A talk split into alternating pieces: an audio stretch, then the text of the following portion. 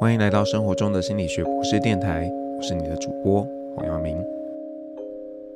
呃，今天的节目呢有一点不一样，因为啊，我们呃要跟大家介绍书，然后有别于之前呢介绍书籍的方式，啊，我们今天会有一个来宾来跟我一起跟大家介绍这本呃董氏基金会出版的《老的好：人生冬天的景致》这本书。那我先让这个今天的来宾跟大家打个招呼。那我们今天邀请到的呢是杜嘉欣心理师。那请呃这个嘉欣跟我们打个招呼。好，各位听众朋友，大家好哈。啊，我是这个呃在卫福部江南疗养院上班的临床心理师，我叫杜嘉欣哈，不是不是加薪水的加薪，是家和万事兴的嘉欣。啊，大家好。呃呃呃，嘉欣你好，那呃，我想请嘉欣跟我们聊一聊，当时是什么样的一个机缘可以参与这本书的呃一些环节？因为我知道这本书其实呃他们是有一些怎么讲访员嘛，跟你们交流之后，然后把它结集成册的一本书，嗯、那是什么样的机缘呃让你参与了这个计划？呃，因为呃，董氏基金会有出一些这个呃适合我们高龄的长者玩的一些桌游，那他当时有在我们台南做一些推广啊，那我有参与他们这个桌游的推广活动，所以我们大家就对这个长者的这，尤其是失智症的这个部分哈，有一些呃关注啊，希望说可以来做一些推广，那也因为这个机这个桌游的这个机缘哈，所以接触到了这本书，跟他们讨分享。有关于失智症长者在评估啊或心理学照顾方面的一些建议，这样。嗯，好，那呃，我想请这个嘉欣先跟我们分享一下，就是你觉得对现代的这些高龄者来说啊，什么是他们最大的一个挑战？其实我们都知道，现在因为我们的平均寿命都比较大嘛，哈，大概都八十出头了。嗯所以其实对我们很多长者来讲，他们接受到的挑战，就第一个就是我生命变得这么长之后，我开始会体会到所谓的生老病死的苦啊。好，所以呃很多人真的会感受到这种呃生理功能，甚至头脑这种认知功能的退化所带来的影响，非常非常辛苦啊。那加上另外就是现在时代进步很大，所以现在的生活变迁非常非常快哈。其实跟很多长者年轻的时候的一些生活方式已经不太一样了，尤其科技生活的这个进步啊，那另外就是说，呃，很多长者在老年之后，他开始遇到很多朋友的失落，还有现在家庭关系其实不太像以前那种那么绵密了，还可以跟周遭，像我昨天有一个个案也是啊，他跟周遭根本不认识了，一个一个八十几岁的一个婆婆来了。他从乡下被儿子，儿子很有孝心，把他接到这个市区来居住。可是市区都是我们在台南很多这种透天厝啊，跟隔壁左右邻居根本没有来往，所以他只记得小时就乡下的时候的那些左街呃左右邻居的名字，可是来到这完全都不认识。所以我我觉得在现在的这个长者面对到这个状况哈，其实尤其关系上的失落，另外一件事情就是哈，呃，受教育。的程度很高，网络的讯息很好，所以我发现长者被需要性的程度大幅下降。这个对长者来讲，老年生活是一个很大的冲击。那呃，面对这样的冲击，呃，你觉得就是可以怎么样做？因为刚刚提到的一些部分嘛，比方说可能是、嗯、呃生理上的退化，认知功能不好啦，或者是因为呃可能。这个朋友生老病死的减，或者是你可能退休啦，然后你转换了一个新的环境，或像你刚刚提到的个案，他可能从他原本居住熟悉的这个街坊，然后搬到了这个跟小孩一起居住，虽然看起来很像应该被更紧密的呃照顾了，可是实际上他脱离他原本的这个生活圈嘛。那面对这些呃，因为可能。这不见得直接是年纪造成的啦，可是可能跟呃你变老这是共同发生的事情。嗯。那我们可以用什么样的方式来去面对这样的状况？呃，我们在这本书里面有哈，这个玉婵老师哈，就是这本书非常特别，就是有很多精神科医师跟教授，还有很多护理系的教授跟老师，还有我们心理系的教授跟老师一起来分享这些事情。嗯。那其中他提到有一个叫 BMI 哈，BMI 很有意思，Be Friend。啊，be friendly 啊，然后就是 mindfulness 跟 identity 啊，就是说我们要保持友善，那可以对我们的情绪学习一些正念的观念跟方法。好，那正念这个过程当中就会关系到这种慈悲心的培养。好，那认同就是要创造新的认同啊。那我觉得这是很有趣的方式。那我自己就会想到说，呃，我自己在书中有分享，我们在。呃，因为台南遇到这个莫拉克风灾啊，还有那二零六六地震的过程当中，遇到很多人的这个冲击，所以想到一些身心调适的方式啊，所以把它想成，我把它用一个 slogan 记下，很好记，这五个字叫做安身续好缘啊，就是先要呃让，就是把自己身心安顿和好，然后要持续的生活作息，然后要培养好心，然后要培育这个真善缘分。啊，增加上进的缘分，哈，就是要有贵人的意思啦，哈。那那透过这个方式去去呃调节自己的身心，哈，比较能够去有一个好的方向，让自己心稳定下来。不然好多人都问我们说，心理师要怎么转念？可是遇到这种老化的过程跟这个呃重大的关系失落啊，尤其我们在书中分享很多案例，哈。很多长者在这个呃老化的过程当中，另外一半可能生病就先行离开了。这种陪伴这么多年的个案这样离开啊，真的不是那么容易啊，啊就会不容易走出来。那我们在我们现在心理学诊断里面，好像有新的一个诊断，叫持续型的哀伤症候那个症候群啊，哈，得是让大家知道说，失去这么严重的亲人哈，其实你你难过一年两年都蛮正常。并不代表是一个生病，但是我们怎么促进他这个可以能够从这样的疾病复原哈？所以刚才提到 BMI 跟这个安身续好缘，有机会再跟等下再慢慢跟大家说明，大概是这个方向来帮助大家去去适应这个身心的退化。谢谢。哎，对啊，我第一次看到 BMI 的时候，我想的是那个平常我们熟悉的，算那个哎自己是不是胖了，还是怎样？对对对。那呃，我我有稍微做一点小小小小的功课啦，就是嘉兴心理是很像呃有在经营一个社团嘛，在做正念教育的推广。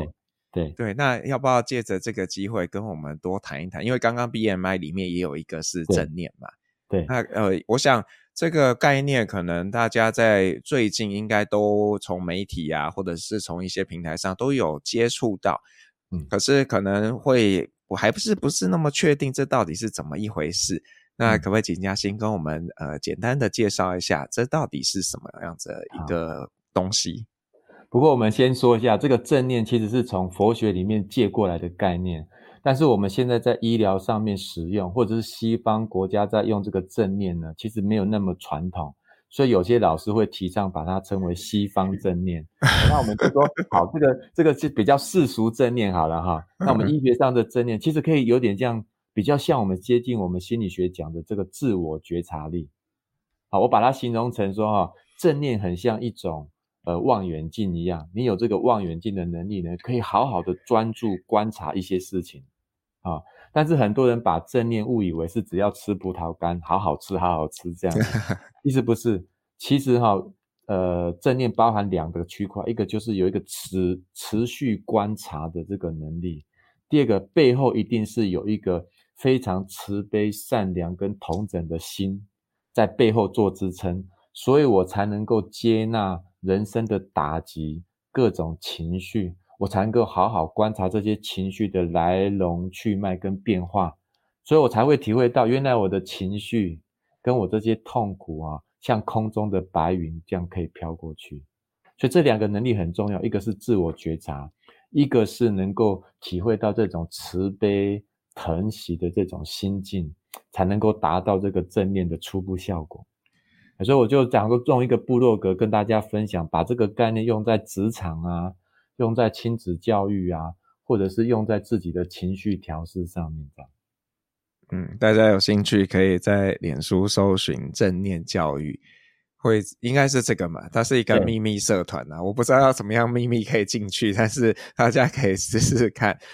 那它是可以搜寻到、呃、啊，但是可以搜寻到，就是如要看内容之后就要加入社团，因为过去本来是公开的社团，但是脸书因为它改了一个社。规则之后，变成是每一个人可以直接加入。那我很害怕那个假账号进来骗大家的那个账号讯息，哦、所以我就做了一个筛选。后来实在没办法，只好改成这个呃秘密社团，大家还是可以搜寻得到。嗯嗯，嗯，对，可以搜寻得到。嗯、那呃，就是我想嘉兴平常在这个工作上，你会遇到的、嗯、呃这个高龄者，应该都是有一些需要嘛，才会去找你的。嗯，对。那这些高龄者当中，有一些我我想应该有一些是跟你呃，可能经过你的治疗之后，他可能就变好了。嗯、那有一些可能比较遗憾的，他可能没有变好。嗯，那你觉得是什么样的一个缘故导致这样子的一个差异呢？其实呃，这个问题哈，就用几个经验来跟大家分享，因为不好回答。嗯，好，因为这差异真的有很多因素在影响。那我发现。有些人哈，像我有一个案例是这样，他一对夫妻来，那两个人记忆都不太好，然后互相讲对方记忆不好这样子哈。那来的时候，那当时在聊的过程当中哈，就就以为是这个失智症，因为医生那边诊断也怀疑是失智的倾向。那所以在这个评估的过程当中哈，就确实发现他的记忆功能很不好，然后也开始常常在找东西啊，忘记关火啊，钥匙不知道放哪里，甚至怀疑老婆偷他的钱包啊哈。那那这样这个记忆功能真的就很符合我们失智长者的一个初期表现。那但是这个评估完之后呢，那我就想说，呃，给这个老婆介绍一下，说怎么样去帮忙他。那老婆就突然讲一句啊，讲这不好了，这懂点就是吼，伊差不多十当进前吼，我的囡仔吼出车祸，意外死掉了，伊主迄当中开始就变安尼了。所以他才告诉我们说，因为老年失智症跟老年忧郁症啊混在混杂在一块，需要做一个分别。那从这个过程当中发现啊，这个这个这个爸爸哈，其实他只要讲到兰花哈，生龙活虎啊，完全没有记忆障碍的状况。嗯，可是呢，回到日常生活里面孤单的时刻，他这个情绪就出来，反而是陷入一种老年忧郁症的状态，然后合并的认知功能下降。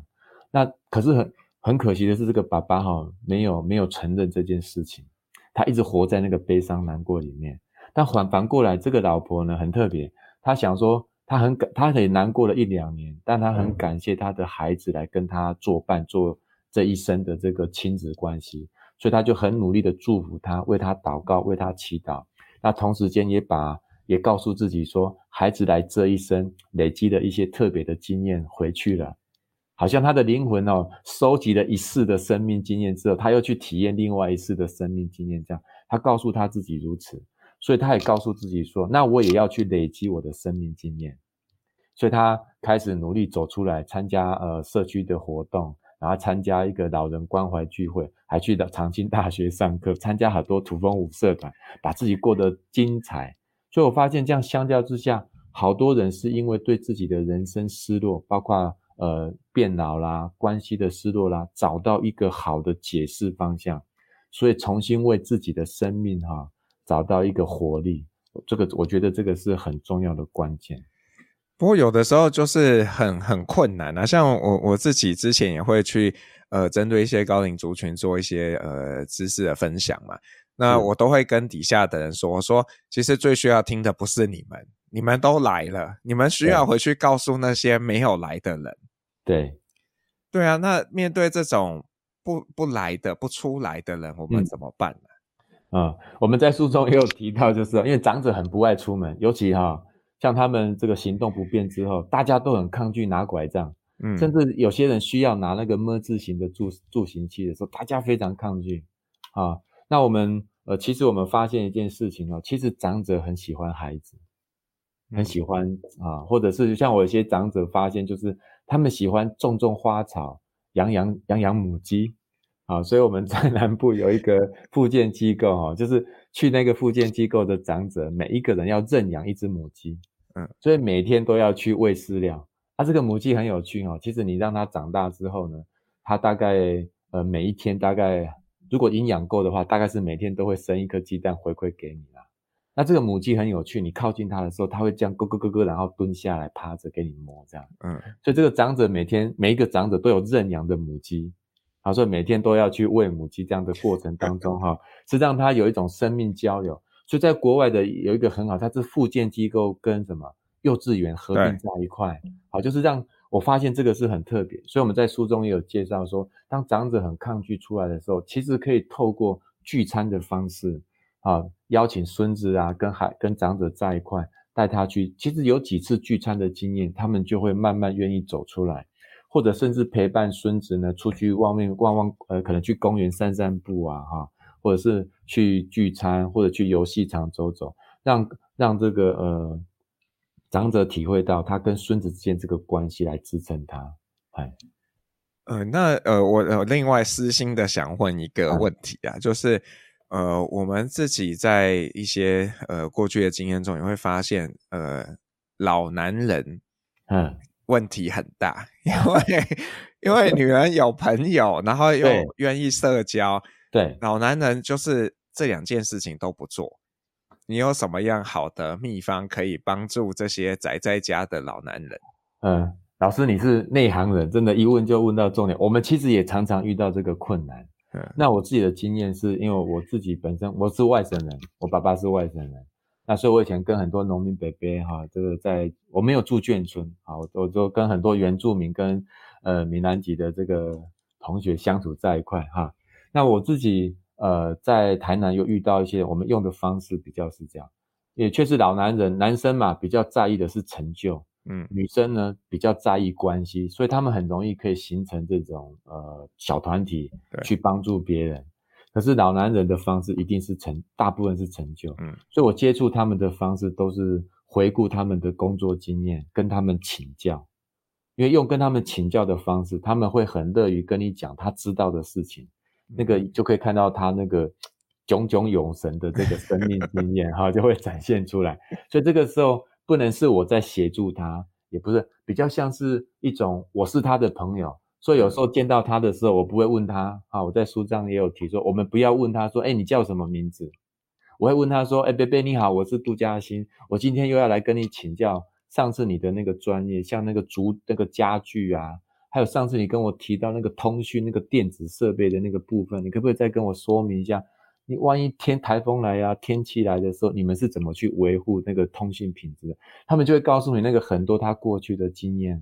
而是透过这样的交流，因为在我们的想法，因为好多人喜欢让长者看这个影片、听广播，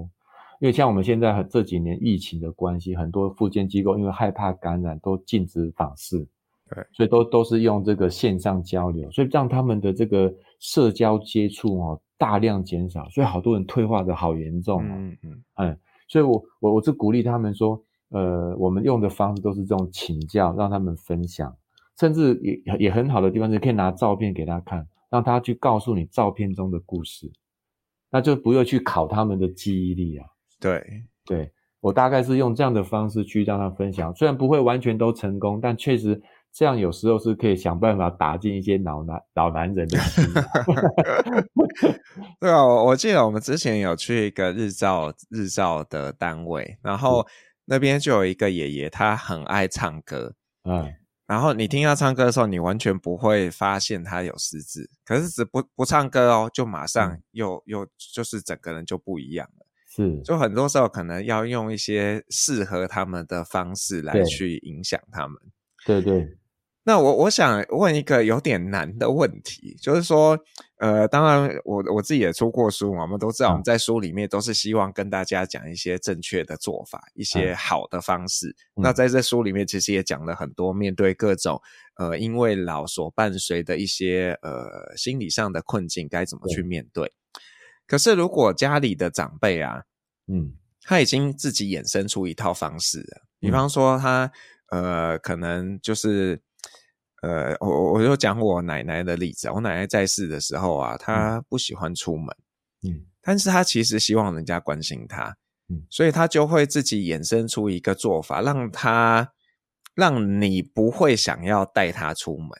嗯，就她会故意用一些方式，然后让她可以活在她舒适圈，她就不用出去面对。可是她其实内心又是渴望的，嗯，那如果我们周遭的长辈他们可能有这种坏习惯，就是。你明知道这个就是不好，可是你要他去做出改变，真的会对他比较好吗？嗯，这这个就是我们呃很挣扎、很矛盾的地方。因为我呃，我们有时候最近都在想的是，主要是他生老化的品质，我们怎么定义？对，有时候我们会从我们呃年轻人或者是我们比较健康的角度去定义他，他应该要如何如何。因为我自己也想到说，呃，我自己爸爸哈，就是后来也是失智之后，他其实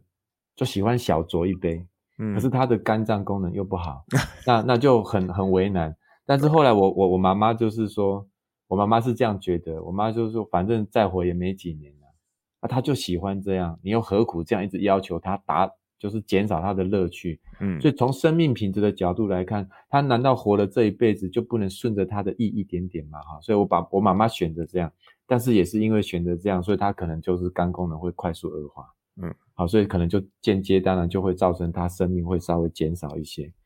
那但是这个是对我妈妈来讲，我觉得我是很支持我妈妈这样做了。好，因为我看到说，当他愿，当他愿意这样做，因因为我们在意的是，他如果在他的舒适圈里面，他的心情是不是好一些？嗯嗯嗯，他不是愿意跟我们多一点交流跟表达，因为这样就好了。因为我觉得在人生最后的关键是哈，他可以看见他这辈子从年轻到老的努力呢，他的他的子孙打开来，你看这么多人，因为他的庇佑的跟专心照顾，可以活得好好的，而这些人很乐意跟你分享。他因为人，因为生命到最后最重要是可以会回顾我这一生，我做了什么事情，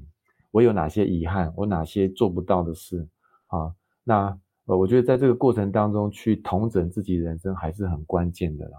哎，所以我在想说，假如长者有一个真的一个习惯呢，当然我们在最大范围内是尊重他嘛，嗯，除非他真的是非常 很坏的习惯，像我爸爸就不刷牙，就是老的时候就开始不刷牙，嗯，那我妈妈很。很受不了这一点，那我们当然就是想办法就骗他，就是啊，我们就弄个方式，像我回去的时候，我爸爸就会配合我，就是去刷牙。那我妈妈就会常常很生气，那你不然就跟他讲说，那等一下嘉兴会回来啊，我们就去先刷个牙，漱个口一下这样，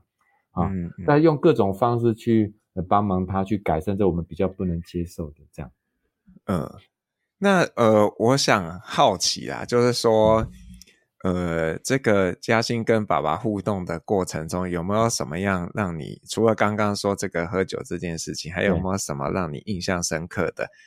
呃经验？就是你你有你有尝试去改变他吗？啊，有啊，但当然但效果不是很好，像因为我们知道失智长者都会有一种比较，尤其我们常会说这个会有这种呃关系妄想的部分，因为他从因为记不住了，好，所以他就会怀疑说。呃，我的老婆是不是跟人有一腿，有小三？嗯、是，所以我爸爸就因为喜欢去公园跟人家聊天，然后听了很多人讲说啊，你老婆以前怎样怎样，好啊，我妈妈其实是一个很很保守的乡下乡下女人啦，嗯，所以就是非常单被这样讲完之后，我爸爸哈就非常不信任我爸妈妈，每天回来都跟我爸爸，然后我爸爸每天跟我妈妈吵这件事情，嗯 嗯，我那时候也是很受不了，就跟他讲说，你这个根本就不是这样啊，其实讲完全都没有用，那、嗯、后，来。呃，有有几次因为这样讲的，我爸爸很生气哈，就是说你都是为你妈妈，你根本都没有为我着想。后来想起好像也对哈，都没有替他设想，所以我后来我就换一个方式说，你那么担心啊，那我那我是你的儿子，那我当然就帮你来想一想，你有什么证据，你告诉我，我帮你想办法处理。嗯，那我爸爸就跟我讲说，那个谁跟我讲什么什么，我说是这样哈，那你帮我我找改天我去找那个北北问看看是什么状况啊，妈妈的部分呢，至于他的行踪。啊，我帮你管理，妈妈有什么问题，我帮你回报。那如果没有的话呢，你就是没有没有状况。所以你有什么问题，你就跟我讲。嗯，所以我爸爸后来哈怀疑我妈妈，但我还是会小吵了哈。嗯，但是我爸爸大部分就是会来跟我抱怨，说我妈妈又哪里这样。我说啊，这个没问题，我帮你查，看她去哪里，我再跟你回报。对，就是大概只能缓和那个状况了哈。嗯，呃，因为我觉得呃有时候像我自己也受不了，爸爸就怀疑东怀疑，但是其实这个哈。就是一个疾病的过程，但是他在继续恶化之后，这个症状就过去了。嗯，所以我记得，哎，对，我我我觉得嘉兴用的方式其实很棒，哎，就是说，呃，我们不要跟他们正面的冲突，而是用一些他可以接受的方式来往我们觉得比较好的方向去，嗯、呃，往那边走。那这个，我想是很多身为子女的我们都要学的，因为我们常常就会觉得。啊妈，你这样做不好啊！爸爸，你这样不好啊！然后就会想要给他们一套我们觉得对的一个生活方式。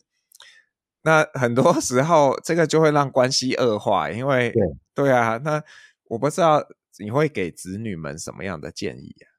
其实我因为我们写很多书，很想要提醒子女啊，但是我想先讲一件事，因为我们自己也当子女，所以犯错是正常的。嗯，我们也是从那个错误当中发现这样讲没有效，或才慢慢发现说爸爸好像状况不对，做了检查，哎，我们自己是医疗人员，才慢慢我我自己问我爸爸结果，发现啊，真的爸爸开始不对劲。嗯，所以我就问他说，你最近是不是有跌倒啊？怎么？他才跟我说有啊，有几次跌倒。那才我发现说，我就我才注意到我爸爸大脑应该退化了。嗯，是因为这样，我才告诉我自己说，我不能再用以前的方式去跟爸爸讲，爸爸很多东西是做不到。就是因为有这个意识跟觉察之后，才会把心做一个调整。那调整的过程当中，哈，我因为我呃曾经看过国外的一个老师，他说要跟他们做朋友，因为他们的功能已经不记得他他是你是他的子女了，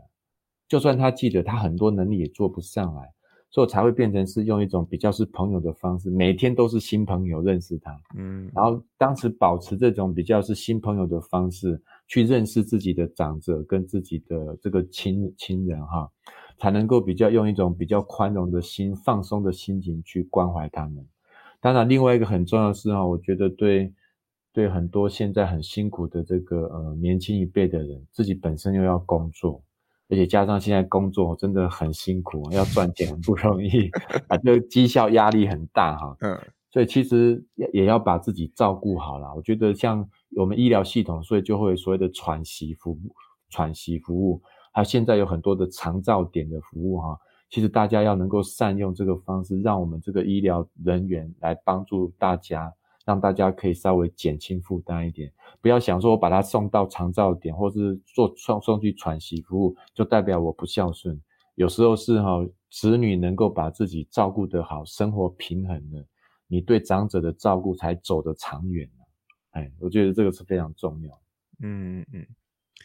那嘉欣觉得就是呃，我们怎么样？就是呃，就是对高龄者来说啦，要怎么样好好的去。呃，走人生的最后一段路啊，这个最后一段不是说已经快要走的那一段，而是说比比方说现在大家都在讲第二人生或第三人生，嗯、就是可能从退休，就是从主要职务上退下来之后，然后怎么样去做。嗯、当然我知道书里面也提到一些东西，对，那就想请嘉欣跟大家分享你你自己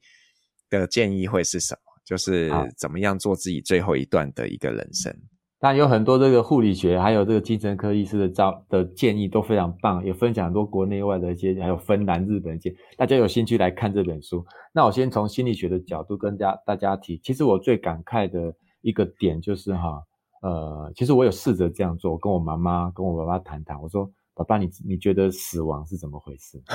啊？然后我爸说哈，我这个从从以前打仗到现在啊，生死看太多了啦。生死人就是这辈子死了就没了，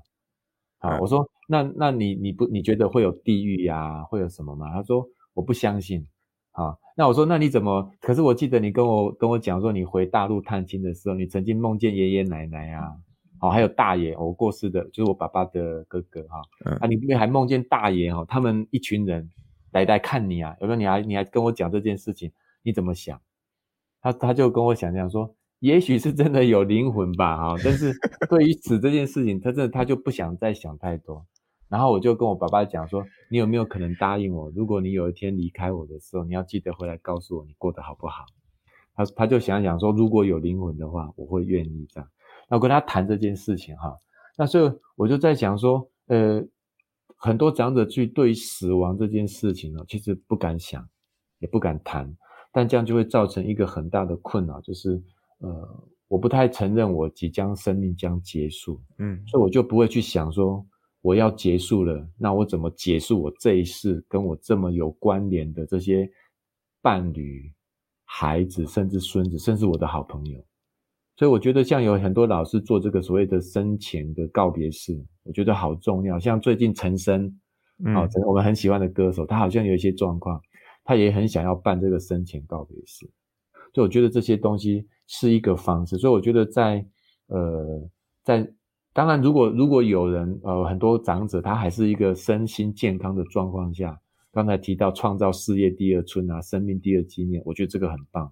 但是我觉得还是很重要的是，我要想想我人生总有一天会结束，我怎么样去跟这个关系做一个交代。好，所以我觉得这个四四个道别嘛，哈，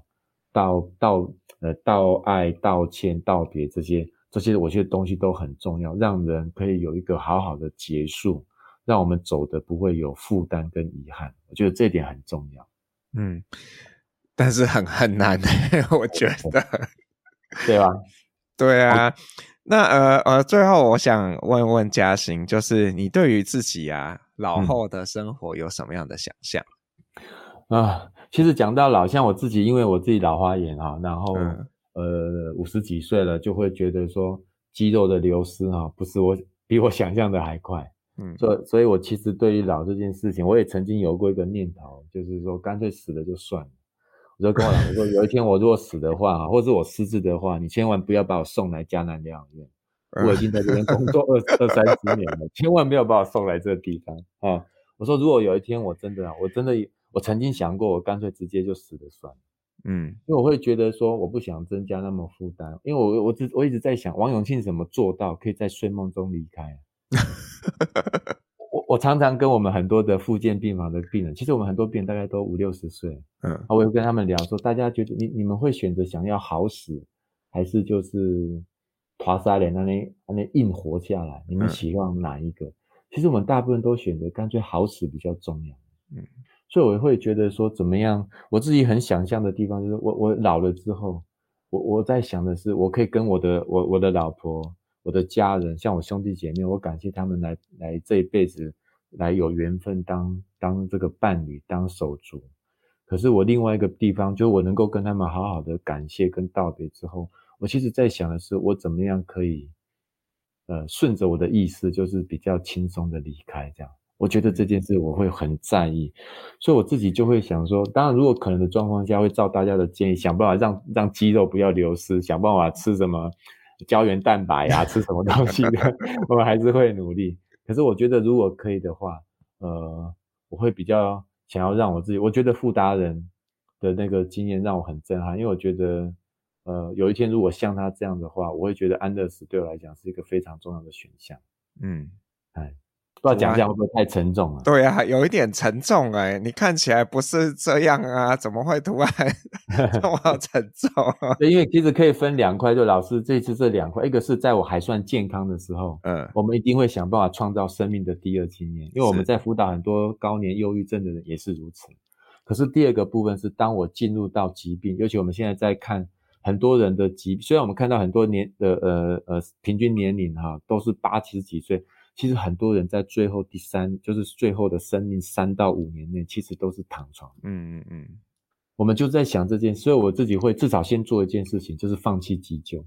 嗯，对对，我觉得这个是大家一定要做的事情，就是放弃急救，这让自己的生命最后可以很顺利的、比较快速的走完这件事情。嗯、像我爸爸就是后来失智之后，因为他肝功能退化，所以他整个他很快，他在半年内就离开了。嗯，好，可是我看见我爸非常舍不得，我看见他整个身形消瘦，甚至他最后最后那那最后那三天，我看到他的他整个瞳孔啊，已经都变成白浊的现象了。嗯，我们瞳孔是黑色的，可是我看见我父亲都白，我看到他我就觉得我我非常舍不得，但是呃我知道他整个受的皮包裹，最后帮他做全身按摩，然后告诉他可以离开了，我会趁妈妈的部分我会好好帮忙照顾。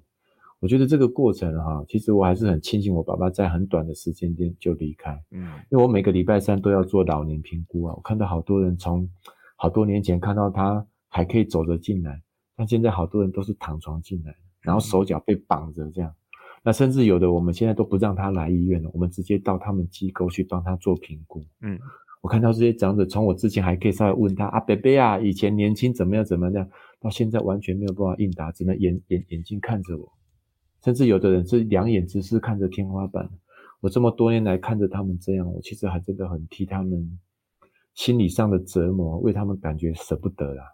所以还是会觉得说签签立这个呃放弃急救的同意书，让自己哈、哦、走得顺快呃畅快一点，我觉得变得是非常重要的事，这样。嗯，就我自己也想想有想过，就是嗯，当然呃，我会觉得要很健康啦，那才可以一直。最好是工作到死前一天，嗯，就就跟你讲的一样嘛，好死嘛。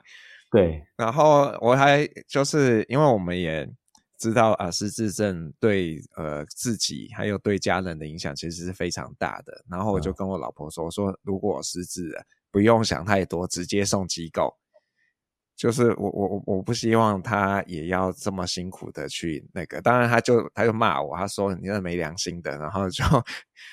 但是真的，你会因为你了解的越多，你就会比较透彻的知道，哎，这是这这就是这样子一回事嘛。然后，其实我们都应该要有更健康、正确的态度来去面对这些事情。像你一开始提到，就说不要因为觉得把呃家人送到机构或者是做喘息就是不孝啊，或怎么样子，其实不是的，这是。嗯就是让专业的人提供好的服务，那其他人可以好好过日子。其实对这个高龄者来说，反而是比较欣慰的。嗯，真的，